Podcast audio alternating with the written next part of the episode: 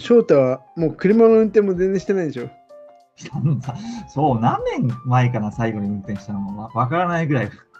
多分絶対日本を出てから一回もしないと思あ、本当？う。うん、一回もしない。免許ゴールドです。そのおかげでゴールド免許です。免許更新してんの？してますよ、もちろん。その帰帰ってますよ、毎年そのために、日本に。あ、そうなんだ。うん、更新のために。更新するの書いてんの？そう、更新で帰って。えだって免許って毎年じゃないじゃん。ああ、まあ何年かに1回。ゴールドだったら5年に1回。うん。うん。ちょうどコロナ前にゴールドだったんで、うん、セーフ。最近日本に帰ってないでしょ、全然。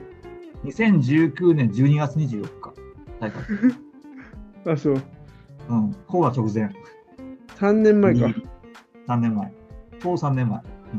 え次、いつ日本に帰る予定あるの？次、ゴールデンウィーク帰ってきます。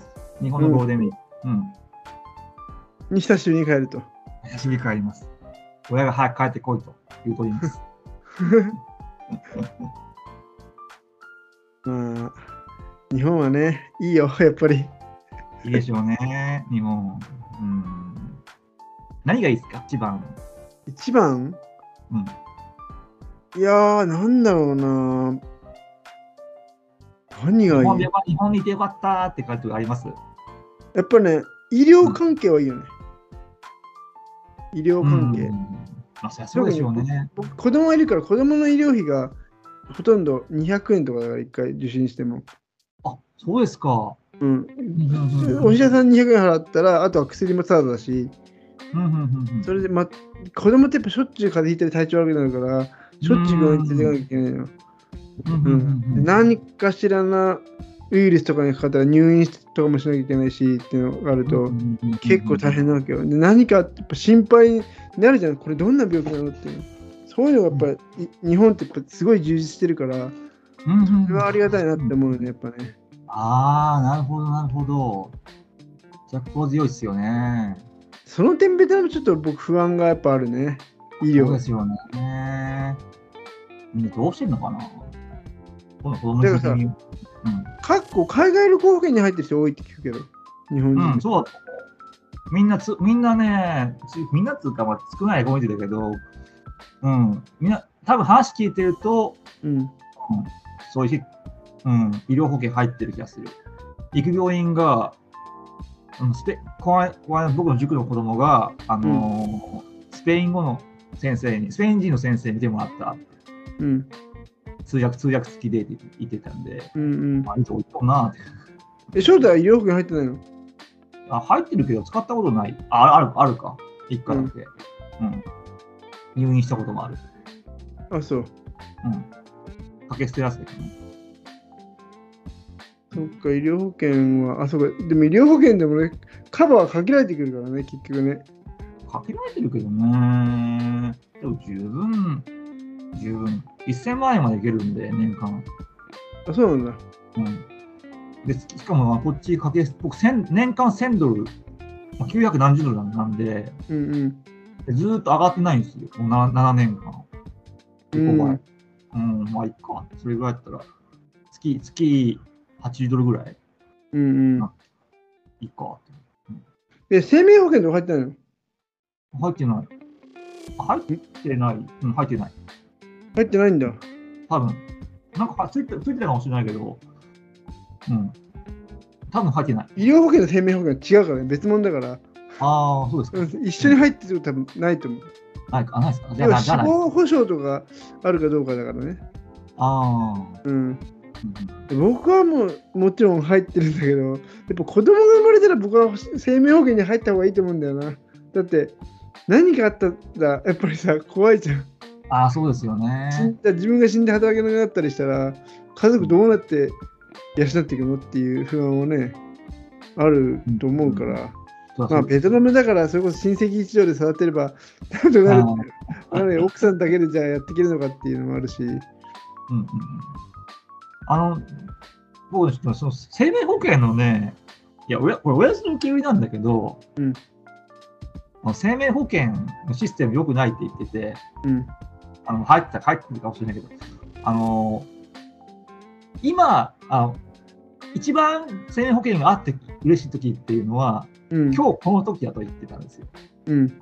今、今、おや親父が死んだら、うん。今、子供は子供は困る。一番怖い今、この子供が一番困る。でも、うん。時が経つにつれて、どんどん子供が大きくなっていくと、うん。うん、そう困あの困る何度合いが減っていくと。わかるで、それどういうことななんで？あこあのまだ子供が小さいうちが一番金かかるじゃないですか。小小長きはだだって。うんうん子供の大大大まあ、小中学生のお金もかかる、高校のお金もかかる、大学のお金もかかると。うん。で、子供が大学卒業する直前で親父が死んでも、あんま困らないじゃないですか。まあまあまあ、うんうん。そう直前にで一番男が子供が一番小さい時が困る、一番困ると。まあ、それは分かんないから。うん、ある程度、ある程度、未来が固まった段階、親が死んでも、そんな困らん。うんリスク、度合い、度合いで言う。うんだから、そそせあのその生命保険の保険料っていうのは、だんだん下がっていくべきが必要必要じゃないかと。うんあの時が経つにつれて。うんこういう差が。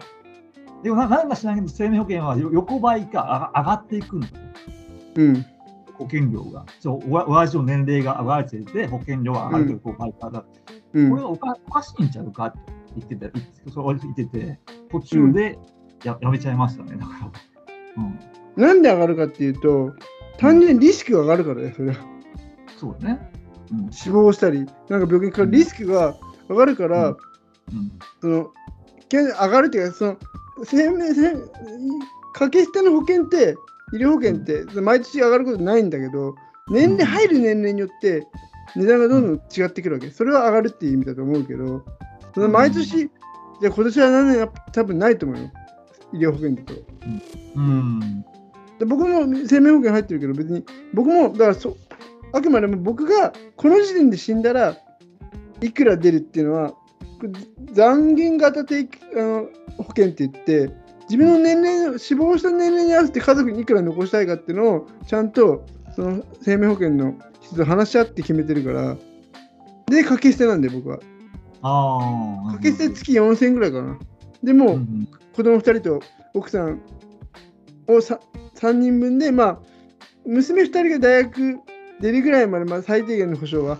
で、こっちって遺族年金とかもあるからさ、結局さ、うん国から出る、国からの保障も手厚いわけ、日本って。はいはいはいはいはい。なるほど。そういうそういうのも、プラスアルファで、やっぱり、で子供に何が一番お金かかるかって、やっぱ大学とかなんだよ。大学とかがうんうんちっちゃい頃ってお金かからないから、基本的に。本当に。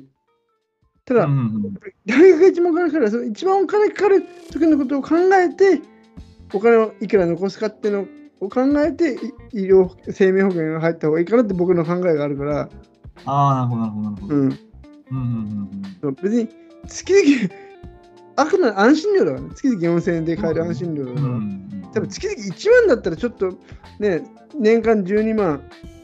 10年間で120万。まあでもそれでもいい。だって死んじゃった時が 10年後に死んじゃって残り1000万が出るんだったらまあいいかなって。まあそれは人の考えそれぞれだけど。うん。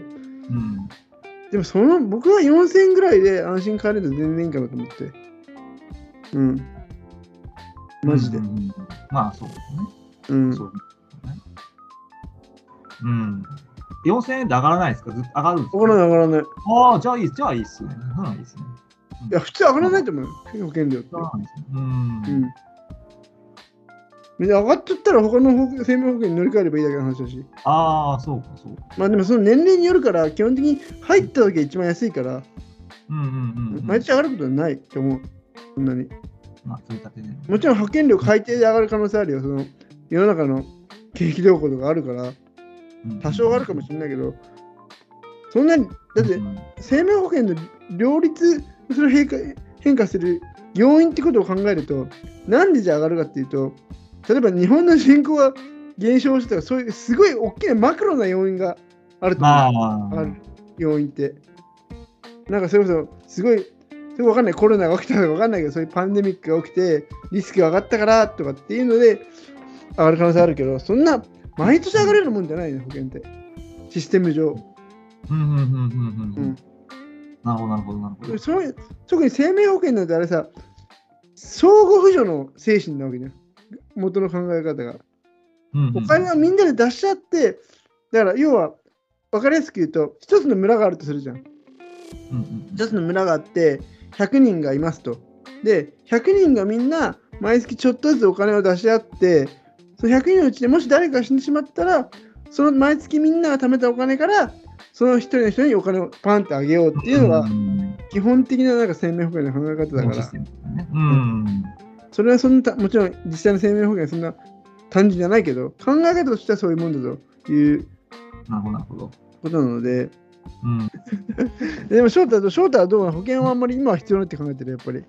保険ね、いや、生命保険そういう。はそういう話を聞かないんですよ、僕僕の周りに。保険に入っあ、医療保険のぞいてね。うんないんで、うん。身近じゃないです、つまり。僕の周り保険のおばちゃんもいないし。いやでも僕はだから自分であまあ日本だとさいわゆるさ保険代理店の店舗型の保険代理店って至る所にあるわけよ。日本って。スーパーマーケットに行ったらあるし、とかうん。駅の駅前にもいっぱいあるし。保険が目に入るっていうのは結構環境としてあると思うんですよ。うん。であとは多分ベトナムってまだまだ保険に要は保険にお金をかけるっていうのはある種エクストラなお金じゃん。うん。うん。そこに要要はお金に余裕がある人じゃないと入れないからまだまだ、もちろん新興国ってさ、保険の、そういう生命保険とかっていうの、マーケットがひやっぱり徐々に徐々にしか広がっていかないわけだだけど、うんうんうん日本なんてのはもう、もちろん成熟したきあれ国だから、保険のマーケットもすごい大きいし、っていうのはあるから、もう捉え、国民としての保険の捉え方が全然違うわけだよね。あると思いますよ。うん。保険でもぶ、もう、超根付いてますよ、日本日本の文化。に、日本の経済、すべて、あらゆる分野に。うん。だって、日本人大好きですよ、保険。だって日本なんて、てか、ちなみにじゃあ、これは超、あわかんない、翔太が知ってるかわかんないけど、損害保険会社の中で一番売れてる保険って何保険だか知ってる、一番保険、保険料を、生命保険じゃないですか？え？多分生命保険一番身近だから、イメージで。生命保険って損害保険と違うから、損害保険の中でな中で？火災保険とか自動車保険とかあるじゃん、いろいろ。ああ。貨物保険とか。そのその中で。はいなんだと思う？中で。へえ。自動車保険、自動車保険？正解、自動車保険なの圧倒的に自動車保険なのよ。ああ。だから、それ、そう、だから、保険会社にとっても、とって、やっぱ自動車保険がかなり収入の何割って分かんない、半分ぐらいなのかな。まあ、適当なこと言えないけど、とにかく結構な部分占めてるから、それこそ自動運転とか入ってきちゃって、自動車事故のリスクが減ると、損害保険会社にとってもかなり大きい話なんだよね。ああ、なるほど。うんうんうん。そうか。そう。どういう議論あって知ってます？どそれどういう議論進んでるんですか？その保険いや、そこまで、そこまで僕もね、知らないんだけど、ああ、うん、だから、だからその、この前のね、我々のニュースでも取り上げたけど、ビンファストがね、あの、自動、あ、あれは違うか。あ、自動運転車だっけ？ビンファストは。まだそこまで電気自動車か。電気自動車です。電気自動車で、うんで、でそれこそ今、あとはテスラなんかはね、結構うん AI での自動運転とかバリバリアメリカで進めたりしてて、っていうので、そういう波ってのはいずれ 日本にも入ってくるだろうし、絶対に。そうすると、そこでもじゃあ自動車保険はどうなるのかっていうのはまた面白い。面白いね。それ結構革新的ですね。保険業界が。何そうだ世の中って。うん世の中って自分が気づいてないところでいろんなことがすごいリンクしてるんだよ。うんうんうんうん。そういうのを知るのって僕は結構好きで。ああ、わかるわかる。僕も好き。意外とつながってたりするとね。そう、だこういうの、でも、どういうところで知るかっていうと、僕もどういうところで知ったのかなっていうのは分かんないんだよね、あんまり。本でしょ？書籍でしょ？いや、本だけじゃないんだよ、別に。本で、えーそれこそ YouTube で知ったりしたこともたくさんあるし、最近の情報の中では。うんなんだろう、僕が本で仕入れるを読む本って歴史ものだったり、まあ、最近のその、経済のことが別にあんまりよ、経済は別に興味ないから、本としては経済の本読まないんだよね。な何が好きなのうん。いや、じゃあ歴史、歴史の本。あ歴史？日本文化結構、小説もまあもちろん好きだし、あとね、最近覚えてるのが、なんだっけな、インドにトイレの文化を根付かせようみたいな感じのほうほうほうほう。本が日。本人の日本人の話？いや日本人じゃなくて、インドの、根付かせなくて、大学教授の人で、インドにおけるトイレ文化の話みたいな感じかな？そういう本が、それは結構覚えてて面白かったなと思ってて、な何人の本？外国人？いや、日本人と日本人の大学教授の書いた本かな。へえ。いつぐらいの、いつぐらいの話だそれ。いや、だそんなめちゃくちゃ、ここ10年ぐらいのほ前の本かな、わかんないけど。そうか。うん。だから、まだまだもちろんインドにはトイトイレが、公衆トイレとか、ない家にトイレがないところめちゃくちゃ多いらしいから、うん、うんうん聞いた聞いた。うん。それはもう、そ。もそもそういう概念すらない人も多くて、うん要は政府として、この村に例えばトイレを設置させようっていう、政府主導で上からトップダウンでこうやっても、結局、あの、それを、例えば政府が補助金を出してトイレを設置してくれるってなっても、その、なんだ恩恵を受けるはずの国民側がトイレの必要性を感じなくて、その補助金をトイレを建て 建設することに使わないで、他のことに使っちゃうっていうこともなんかあったりとか。あ要は特にやっぱり、ね、根深いっていうかインドのもんうん制度の一つってカースト制度があるわけじゃん。ああ。と、うんその男性女性のあの差別とまで言わないけどその二分差っていうかな。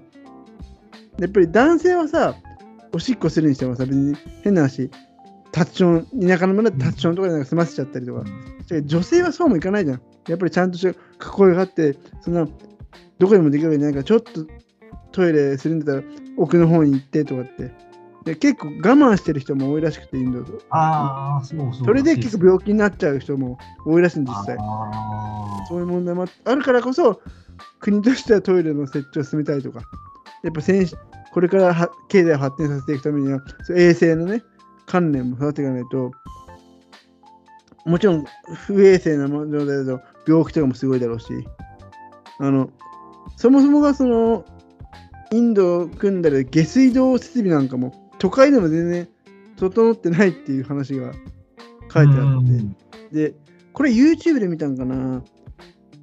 いまだにそのスカベンジャーズって言って、スカこれスカベンジャーズってのわかんないけど、まあ、スカベンジャーズかな。要はそういう下水に潜って汚いとこに入って、そういうとこ掃除する人、おそういう職ー業があるわけよ。はいはいはいはい。でそれってやっぱりカースト制度の低い人たちがやってるわけよね、インドでは。それで、まともな装備もないままそんなやるから、すごい不衛生なところに行くから、病気になっちゃう人もすごい多いらしくてとか、そういう問題もあったりしてるらしくて、うん、だからその、下水道の整備、上下水道の整備とかってやっぱり国のインフラとしてはすごい大事なんだよね。うんで、ホーチミンですら、確か、そんなに整備されてないって聞いたことあるような気がするな。うん、だと思う。結構その、日本はね、その上下水準の整備に対して ODA でお金を出してみたいなこと、なんか聞いたことある気がするし、そう。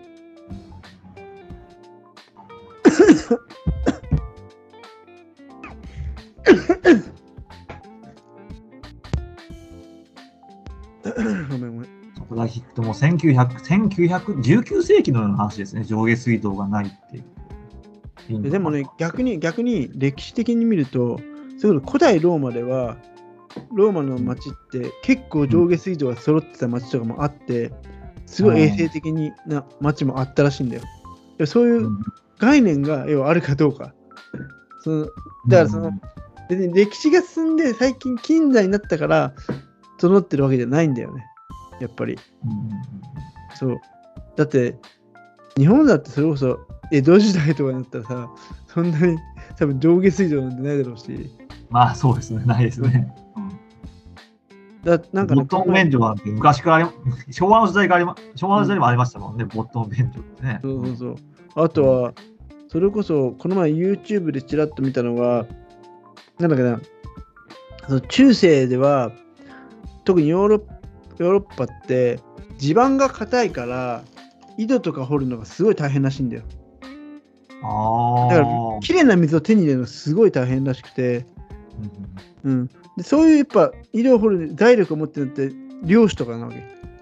で漁師は井戸を持ってるんだけど、それの多分使用税を取ったりして、漁師はどんどん金持ちになっていくとか。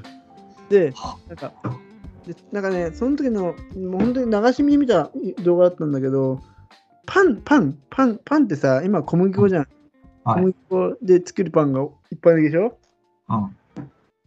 やっぱり小麦粉にはパンを作るには綺麗な水が必要ですっていう中で、あそれで当時はその石臼の機械とかっていうのも結局漁師が持ってるから、それの使用税も取られたりとかして、で、一方で大麦とかライ麦ってそんなにパンを作るの大変じゃないらしいんだよね。へえ。うん結構硬いらしいんだよ、大麦ライ麦のパンって。今でこそ結構なんだ健康志向で大麦ライ麦のパンってその日本でも流行ってるっていうか、もてはやされてる感じだけど、硬いから、ぼ当時はやっぱり小麦粉のパンの方が高級だったわけ。それを手に入れるんだったら庶民で結構してたのだから、みんなそのあんまりぎ技術力も必要ないし、水分も必要ない大麦ライ麦のパンを食べていたっていうのをなんかへニュースえ。見ました。なるほどね。という、どうですか？最近なんかそういった面白い YouTube とか見てないの？あんまり。そういう面白い YouTube？そうっすね。面白い YouTube。いやー、いやすごい。ちょっと面白くないかもしれないけど、僕怒怒り怒っちゃったのが、あ、焼けたのが、はいはい。増税のニュースは、えーと思った。増税。うんはいえ、ま、これ、増税してどうすんだよ。防衛費増やすの？また経済沈むやん。成長させる気ないん、この国の人は。ってあちょっと呆れた。なるほどね。間違った方向行ってない、これ日本って僕思ったよ。え、ちなみに僕、増税のニュースは全然知らないんだけど、いつ増税するの？いや、これから検討する。あの、来来年ぐらいから防衛費を、今 GDP1% じゃないですか。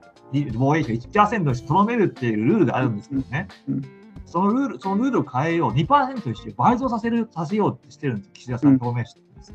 うんその2%、こう今今5兆円ぐらい、5兆5000億円ぐらいなんですけども、うん防衛費。それ11兆円増やすんですよ。うんはい。じゃあ財源どうするの？って話で、まずああげ消費所得税も候補として法人税を中心に上げていく。消費消費税を上げない。う ん法人税を上げていく。なぜかっていうと、まあ、内部、あの、ほ、ほ、法人の、あの、業績って過過去で過去一番だと。うんうんビジネスの業ビジネスの業績過去一番、過去一だと。うんししかも内部留保もたくさんありますよ。うん増税を受け入れてくれる余地が一番多いのは法人だ。うんうんそこそそこを上げていこう。そして所得税も、まあ、所得税、おそらくですよ、所得税も上げあ上げていく可能性がある。これ、僕、あかんと思う。何かあかん。うんそれはだって今、まあ、経済が盛り上がってないのに、それを上げてしまったら、また日本沈んじゃう、給料を上が上げにくくなってしまう。うん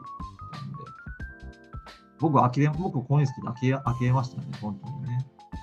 質問いいですか？あの経済が沈んでるのに企業の業績過去一ってのはなんでなの？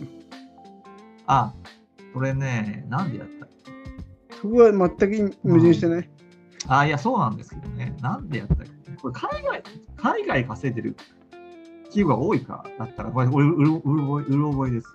うん。うんただ、大大で上場してる企業っていうのは、業績過去一、過去一なんです、今。ううん。ん、うん。うん。うん。でそれをだったらだったらさその業績がいいんだったら増税してもいいって考えるのはすごい至極まっとうな流れだと思うし増税だってその一律にどの企業も増税するんじゃなくてある程度こう業績がいいところから出るような税金の仕組み売り例えば売上高が何億円以上いくらいくら以上のところは何パーセントっていう累進課税みたいにしとけば別に大きな問題にならないと思うけどそこはどうなの？うーん、あのーき僕、企業、企業のグローバあのせ今せ、大手企業さんっていうのは世界世界で戦ってらっしゃるんですよ、世界のマーケットで。でこれからもっと競争が激しくなって、激しくなっていくじゃないですか。うん。激しくなってそその体力を与えるためには、やっぱ税税税金安い方がいいと思うんですよね、僕。他の国よりも。うん。でもし税金上げちゃうと、またその体力が奪っちゃうから、競争力がなくなっちゃうから、僕はその日本衰退の道じゃないかなと思いますね。えでも一方で結構内部留保が多いっていう話じゃん。多い。内部留保が多い。それを吐き出させるっていう意味では僕はいいいいことなんじゃないかなと思うんだけど、どうなんそこは。吐き出させ吐き出すの方向間違ってると思う。あのそれ税金で無理で取ってく国庫に入れるんじゃなくて、その内部留保を投資投資に回して、ま、回してううな、あのーさらに競争力を上げていくんだったら僕いいと、こうもいいと思うんだけど、うん。使わ使わないから無理で税金に持っていきます。それを防衛費に当てます。っていうのは僕間違ってるんじゃないかな。え、だって、でも内部留保にしてることが問題だという意識が、まあ、国としてあるわけじゃん。うんうんうん。だからそれを吐き出させたいっていうのは、僕は考え方としては結構まともというか、まあ僕も詳しくないから分かんないけど、今の話を聞いてるだけだと、まあ、結構なんで、じゃあ今、業績好調な企業さえも内部留保を溜め込んでるのかっていうとさ、まあこれは僕の予想でしかないけど、やっぱりその世の中どうなるかわからないし、いろんなこともあるし、やっぱ不安な、不安材料がいっぱいある中で、少しでも体力を温存したいからっていううん思惑があるような気がするんだよ。そうするとそれをじゃあ投資に回すかっていうと、回さないでしょ、そんなの。回さないんですよね。だから、そしたら、そしたら僕は投資に回さないような、ただ溜め込んでるだけだったら、少しでもお金を回すために、僕は税金を上げてもいいんじゃないかなと思っちゃうけど、その話を聞くだけだと。そうだったら給料回してくださいよ。こうんうん、その内内部留保、賃金に、うん、いや、でも給、料に、こんな上げ上げないんじゃなくて。給与に回すかどうかって、その企業の選択の自由じゃん。企業が決めることでしょ？給与を上げるかどうかって。でも、税金ってのは国が決めれるから、強制的にお金を吐き出させるっていうことだから、それはいいんじゃないの？一つ。と思うけどな、そうですその眠らせてるよりもお金を。使ってくれますかああ。あそう増増増税増税することで無理やり金を。うん。いや、庶民レベルで言ったらもちろん消費税上がったりとか所得税上がったりするのは困るから嫌だけど、うんそうお金あるところからお金を流すっていう必要は僕は結構必要なのかなって感じて。うん。だって内部留保で持っていくメリットってなんかあんの？内部留保を持っているメリットってそうです保険保険の代わりみたいなもんですよ。何かあった時が怖いからうん。ですよね。それは僕そう思うね。それは一般論でそれ言われてますよね。でも、それは例えばさ、今の業績が不調で、この後どんなか分からないっていうんだったら分かるけど、今、業績発揮って過去一いいって言うんだったら、そこは全然リンクしないじゃん。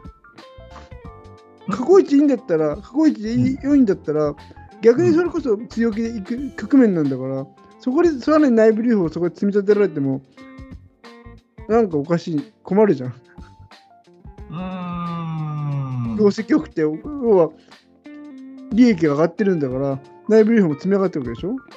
そうです。でじゃあ、別の観点から言いますけど、あのに日本企業か、日本税法人税って日本き日本に本拠地を置いてる企業は取る取るわけですよ。うん。うん、だから日本日本に、この法人税高い日本に、うん。あの本業会社を置いておくメリット薄れ薄れちゃうじゃないですか。薄れませんかね。絶対、Google さんと Apple とかは絶対日本にほ置き置かないですよ、会社を。で法人税高いんだから。それに同じ、日本ソニーとかトヨタも同じで、こんな日本に会社置いとくメリットないじゃん。シンガポールとかドバイに置こうよって方針になりませんかね。方向になななならないですかね、僕。日本企業、海外に逃げちゃういう。いや、逆僕はそれが分からないけれども、いや、素人的な考え方かもしれんけど、うん逆に、だって今、今で、今、この現状ですら、うん海外と、例えば日本と比べて、法人税はどちらが安いかっていうのはもうあるわけじゃん。うん今現状ね。今は日本が上げるか上げないか話が別として、うんそしたら、じゃあなんで今すぐに本社をそのシンガポールやわかんない法人税が安いって思われる国に移さないの？移すと思いますよ。移すと思います。これからどんどん上が上がっていくんなら移すよ、移すよ。えいやいや、逆に上がってなくても高いっていう現状があるなら、なんで移さないのかってことを考えないとさ。日本に置くメリットがあるからですよ、それは。わかるでしょ。そのメリットどんどん薄まっていくじゃないですか、そのあ上がっていくっていう見通しがあるんだったら。うん、スタこれから、あたまあ、もしこれから日本にあた別の別の Google とか Apple が生まれるの、GAFA が生まれるんだったならば、もう日本で起業しなくていいじゃん、スタートアップ。シンガポール行こうや、バドバイ行こうや、優秀な人は、うん。そういう発想になっていくと思うんですよ。法人税高いんだから。でも、いや、できて、法人税が今、今現在すでに外国、わかんない、外国の方が安いっていうところはあるわけじゃん。あるわけ絶対日本と比べて。で、そこでもなんであえてその国を選ばないで日本で起業する人がいまだにいるのかってことを考えないとさ、そこの、うんこれからの見通しってだけでさ、何も言えなくない？だからその、見通しであ高くなってくるかもしれないけど、それ以上にじゃあ、法人税が高くなってもなお、やっぱり日本人だし、日本で、ね、やりたいっていう、そ純純粋な理念者もいるかもしれないし、うんそれ以上のメリット、マーケットが、日本のマーケットが欲しいって人もいるかもしれないし、多分ね、僕の予想、僕の主観、勝手な主観だけど、多分英語ともそういう人、日本で起業する人っていうのは、外国の外国語で起業するには言葉の壁があるから、うん。僕ないんじゃないかなっていうあそれも、それもあるかもしれないよね。あるとそういうリスクもないじゃん。だって、日本だってさ、小習慣だってさ、うん役所だって同じ日本人同士なわけだから、分かっちゃうでしょ。でも外国だったら守ってくれるもの何もないわけじゃん。そういうリスクもあるわけじゃん。カントリーリスクみたいなのがあるわけでしょ。うんうんそういうのないわけじゃん。だから、法人税が高くても、日本にいる理由ってのはあるんじゃないの？うんそう、まあ、あるでしょあるでしょうね。でもなんか選択肢が広がって、選択肢として海外の方がいいって選ぶ人が増えてる気がするんですよね、僕、周りに。海外の方がいい。税金、そのそうそうそう理由が税金高い。所得税高い。贈与贈与税だしたっけ？あ相続相続税か。うん半分とあれらしいですよ、日本って。自分のたくさん稼いだ金を半死んだら半分持ってかれると。うんうん。うん。いく半半分も残せないやん。残せないんやと。うん、それやったら海外行こうぜって。お金持ちの皆さんは子供に世話すために、とっとと逃げていくと。優秀かお金持ちの人は優秀な人が多いと思いますが、そこは資産築けたんだから。うん。そういう人は積極的に海外、海外に出ていく。でもさ、いや、まあね、僕もね、もともと海外にいた人間だから、別に海外に行くことに対してネガティブな印象は、まあ、ない派なんだけれども、でも一方で僕が思うのは、それって結構前から言われてませんかっていう。言われてるけうんど。言われてる。何年も、じゅ20年以上、言われてないのっていう全然改善さしてくれない日本の方は。言わ言われ続けてる。言われ続けてても、でも実際に改善しなくても、なお、海外で何とかしようって人は少数派なわけじゃん。圧倒的に。うん。現状は何も変わってないわけじゃん。